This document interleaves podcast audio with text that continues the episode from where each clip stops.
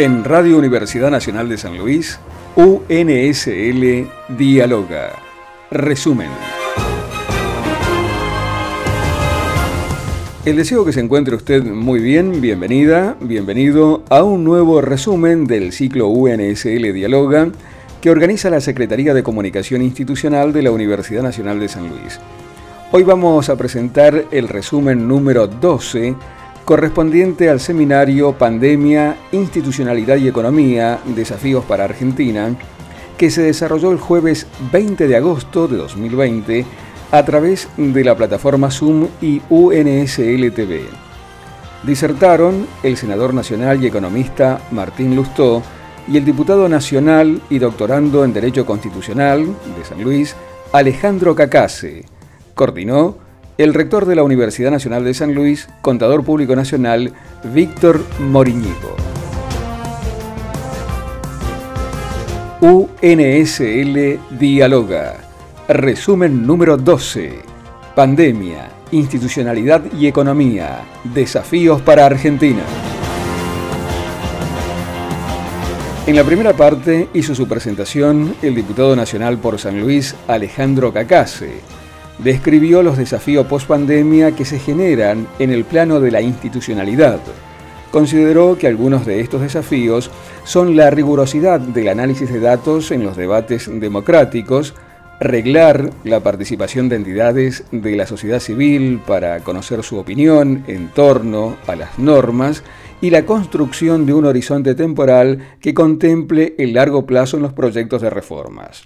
Diputado Nacional por San Luis, Alejandro Cacase. Realmente el primero de esos desafíos que te decía es que el, debate democrático creo que tiene que ser, como decía recién Martín, más riguroso en la Argentina en términos del análisis eh, de datos, de la elaboración de políticas públicas en base a las, a las evidencias. Me parece que eso sería un fortalecimiento de nuestro debate en base a la información. Creo que se han dado avances. El hecho de que en el Congreso haya, por ejemplo, eh, una oficina de presupuesto del Congreso que elabora sus informes sobre los distintos proyectos de ley, es un elemento de información y técnico claramente que tenemos. Creo también que tenemos que avanzar en una elaboración participativa de normas, es decir, reglar la participación de entidades de la sociedad civil, así como de actores interesados en las distintas normas para poder dar su, su opinión. Tenemos que también poder tener un horizonte temporal en la discusión y discutir el largo plazo yo veo temas como, por ejemplo, hoy el de la reforma judicial, ¿no? que están discutidos. No sería lo mismo si nosotros discutimos un diseño institucional aplicar para el año 2030 o en adelante y que entonces la designación de los jueces que discutimos la pueda hacer un, próximo presidente a que si discutimos, por ejemplo, una reforma judicial que crea 323 cargos y que ya a través de un mecanismo de subrogación mañana mismo se puedan designar. Eso obviamente nos lleva a análisis sobre cuáles son las intenciones no solo respecto al diseño institucional, sino de influir sobre el poder ahora. Es fundamental el tema del fortalecimiento del rol del Congreso. Sin duda que cuando comenzó la pandemia, uno de los, interrogantes que nos planteamos fue cómo iba a continuar funcionando el Congreso. Yo en ese sentido, como muchos en el país, creemos que tiene que haber un equilibrio de los poderes y un funcionamiento eh, de ambos y por eso propusimos ya el 25 de marzo las sesiones virtuales en el Congreso como forma de darle continuidad institucional al, funcionamiento del Parlamento.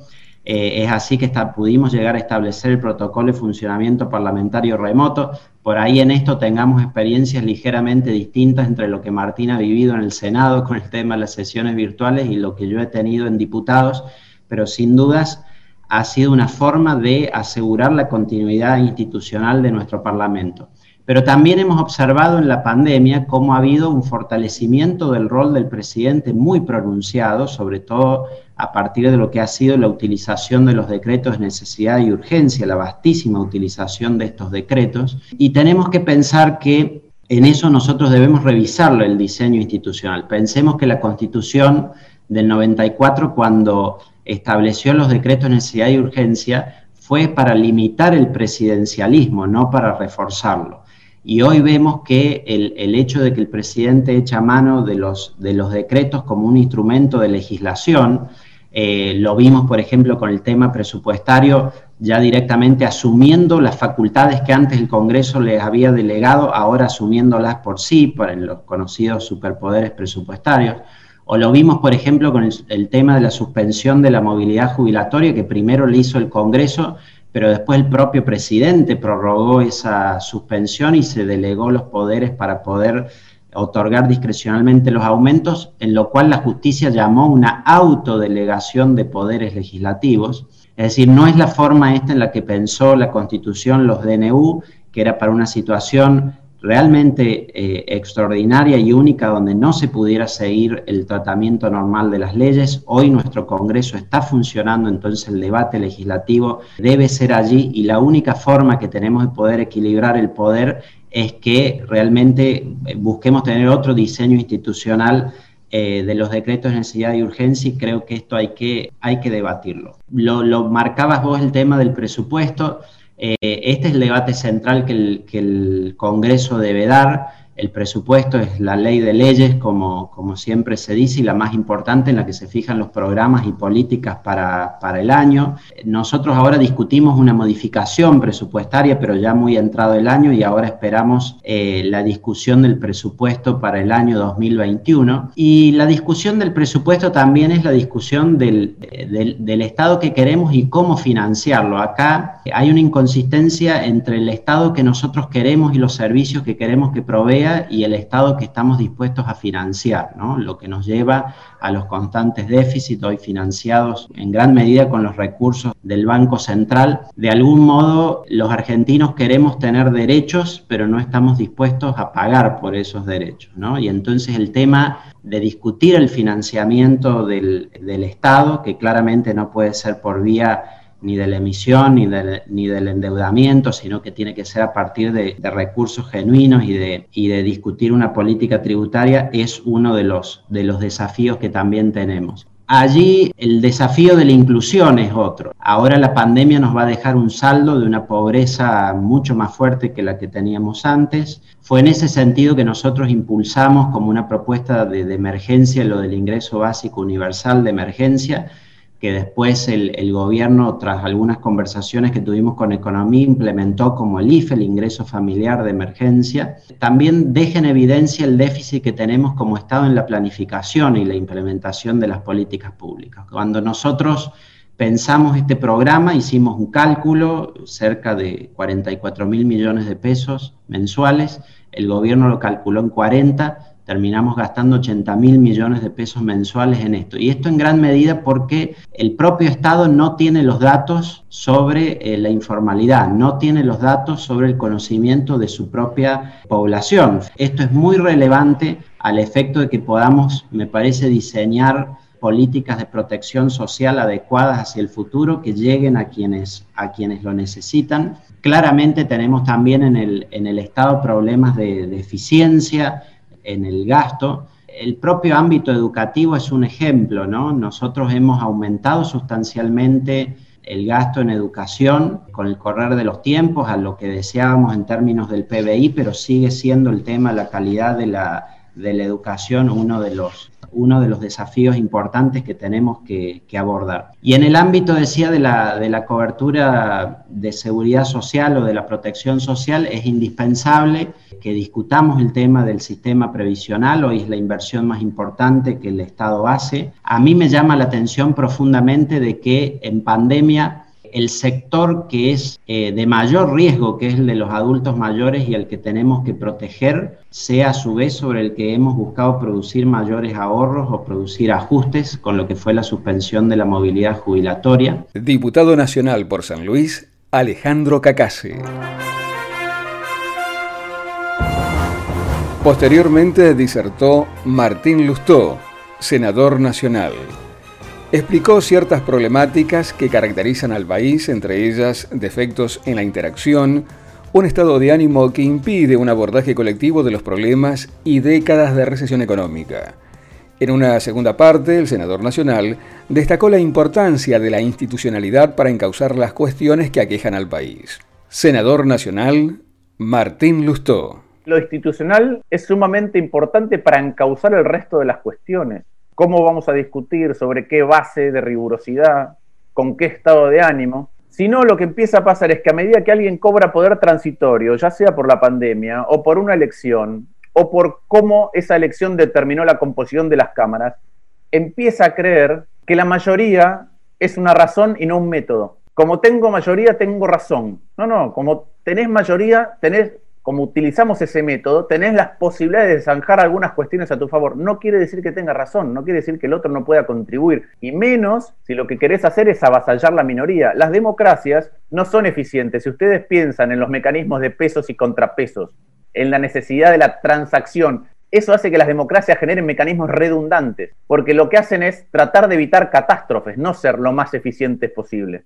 Entonces, el mecanismo es sumamente importante porque son las reglas del juego que nos damos para interactuar y decidir. Si rompemos esas reglas de juego, todo corre el riesgo de ser desbordado y todo corre el riesgo de ser abordado desde lo que decía recién Ale, el problema de el modo y del plazo con el que nos proponemos las cuestiones que tenemos que dirimir. Y si nosotros no podemos estar señalando estas cuestiones con un diagnóstico más profundo e interactuando de otra manera, muy difícil es transmitirle a, a una angustia generalizada que podemos encontrar una salida colectiva. Y yo creo que la grieta es endógena, es decir, la grieta es la grieta generada por el fracaso de nuestro Estado, por lo siguiente, que es, si uno mira el mapa electoral, Argentina está partida entre aquellos que, por situación de base, tienen un pasar tan complejo que no llegan a pagar impuestos. De hecho, necesitan la asistencia del Estado. Y aquellos que tienen que pagar impuestos, porque llegan, pero pagan una fortuna. Sobre todo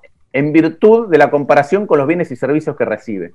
¿Por qué digo que esa es la base de la grieta? Por lo siguiente, porque ahí lo voy a seguir a Pablo Gerchunov. Pablo dice que la Argentina tiene dos equilibrios, el equilibrio, si querés, macroeconómico y el equilibrio social. El equilibrio social requiere más gasto público y un salario en dólares más alto, es decir, un tipo de cambio más bajo, un dólar más bajito. Eso para poder acomodar el equilibrio social. Pero el equilibrio macroeconómico, cada vez que nosotros producimos más, tenemos que importar más insumos. Entonces, una economía que se expande y crece tanto para consumo como para producir necesita más dólares. Y la única manera de generar más dólares y poder seguir manteniendo el crecimiento es exportando. Entonces, ¿qué pasa? El equilibrio macroeconómico para poder generar esos dólares requiere un tipo de cambio más alto y menos gasto público. Y esa tensión entre los dos, esa puja distributiva, esa cara de la moneda social que mira un lado y el equilibrio macroeconómico que mira al otro, si solamente se miran con un ojo, como si fuéramos tuertos de un solo lado de la grieta, con esa moneda encallada en el medio de la grieta, unos privilegian el equilibrio social y acumulan inconsistencias macro que derivan en crisis y después agravan la situación social. Y a veces la crisis ocurre en el, su mismo mandato o después, porque las crisis a veces son asintomáticas o son asincrónicas. Y el otro lado privilegia lo macroeconómico, pero no entiende cómo se va complicando la situación eh, política y social hasta que lo desborda. Entonces, ¿por qué esa tensión en la Argentina es cada vez más grande? Mi tesis sumada a esta postura de, Pablo Gerchunov y de Martín Rapetti, es que lo que explica que esa tensión sea cada vez más grande entre los dos equilibrios es el fracaso de nuestro Estado. Porque un Estado que tiene cada vez más plata, pero que brinda cada vez menos cosas, quiere decir lo siguiente, quiere decir que para atender el equilibrio social necesita mucho más plata de lo que debería porque lo hace mal. Y al necesitar más plata de lo que debería, porque lo hace mal, lo que genera es muchos más impuestos que hacen más dificultoso para el que produce competir, salvo que el tipo de cambio sea mucho más alto. Pero ese tipo de cambio mucho más alto aleja el equilibrio social de nuevo. Entonces es un problema de recursividad de un Estado que es cada vez peor. Y entonces tensiona más y nos hace parar en los dos lados de la grita. Entonces vuelvo a, necesitamos dialogar, ¿por qué? Porque necesitamos resolver lo que decía Alejandro, sobre qué reglas democráticas vamos a discutir, cómo reimaginamos nuestro Estado post pandemia hoy. ¿Por qué hoy? Por lo que decía al principio, ya venía mal de hace medio siglo y ahora se agrava. Ese Estado va a pesar más en la economía que antes. Va a tener más legitimidad para intervenir y redistribuir. Pero la pregunta es, ¿lo va a hacer para allanar el camino del crecimiento o lo va a hacer de la misma manera que lo estuvo haciendo hasta ahora, con baja calidad de la discusión? Y eso pasa con casi todas las cuestiones en la Argentina. Y lamentablemente estamos discutiendo otra vez en virtud de la mayoría transitoria. Un ejemplo de esto es teletrabajo, pero hay un montón de otras cuestiones. Pensemos que este Estado que falla, en todos los países del mundo el Estado va a tener más injerencia en la economía. En todos los países del mundo desarrollados va a tener más injerencia en lo lícito, porque lo ilícito es muy chico. Ahora, lo ilícito en las sociedades que son vulnerables, desiguales, empieza a ser cada vez más problemático y desafiante. Y si no construimos capacidades estatales, y no trabajamos sobre lo lícito como corresponde, dando respuesta, lo ilícito, por ejemplo el narco, va a tener más espacio para crecer. Entonces tenemos una tarea por delante en virtud del pasado y del presente tan grande que tenemos que empezar a encararla ya. ¿Por qué? Bueno, porque si no los chicos, claro que se quieren ir. Yo he dado charlas con el último libro por toda la Argentina y cuando y le preguntaba a los chicos, levante la mano el que tiene planes o intenciones de irse, entre el 40 y el 90% dependiendo de la provincia se quieren ir. Y cuando uno les pregunta por qué, contestan, bueno, porque pienso que esto no va a cambiar o porque tengo un plan de vida. Puede ser que tenga que arrancar de más abajo en otro país, pero por lo menos nada me va a descarrilar que no tenga que ver con mis acciones. Y son dos sentimientos muy legítimos que yo creo que no podemos deshacerlos si no nos ven trabajando en conjunto, porque la grieta también lo que hace es generar el estado de ánimo de que no podemos resolver los problemas. Y dialogar con el otro no es ceder en la firmeza. las ideas tienen algo fantástico, que si uno no las comparte no se le contagian. Y voy a cerrar con una cosa que también me preocupa sobre la dinámica política, que es que en Latinoamérica estamos viendo bronca antes de la pandemia. ¿Pero dónde fue la bronca en Latinoamérica? Está tapada por las preocupaciones de la pandemia, pero tarde o temprano esa bronca emerge. La pregunta es si colectivamente, como clase política y dirigente, somos capaces de darle un curso positivo y un cauce a eso. Y eso tiene todo que ver con las reglas que mencionaba Alejandro y con el contenido. Y el contenido es ni más ni menos que lo que él decía, es cuáles son las prioridades de nuestro Estado, cuál es la base sobre las cuales entendemos y diagnosticamos y podemos encontrar soluciones rigurosas para privilegiar y resolver las prioridades que tiene que tener nuestro Estado y cuál es el mecanismo institucional por que nos damos esa discusión. Senador Nacional Martín Lustó.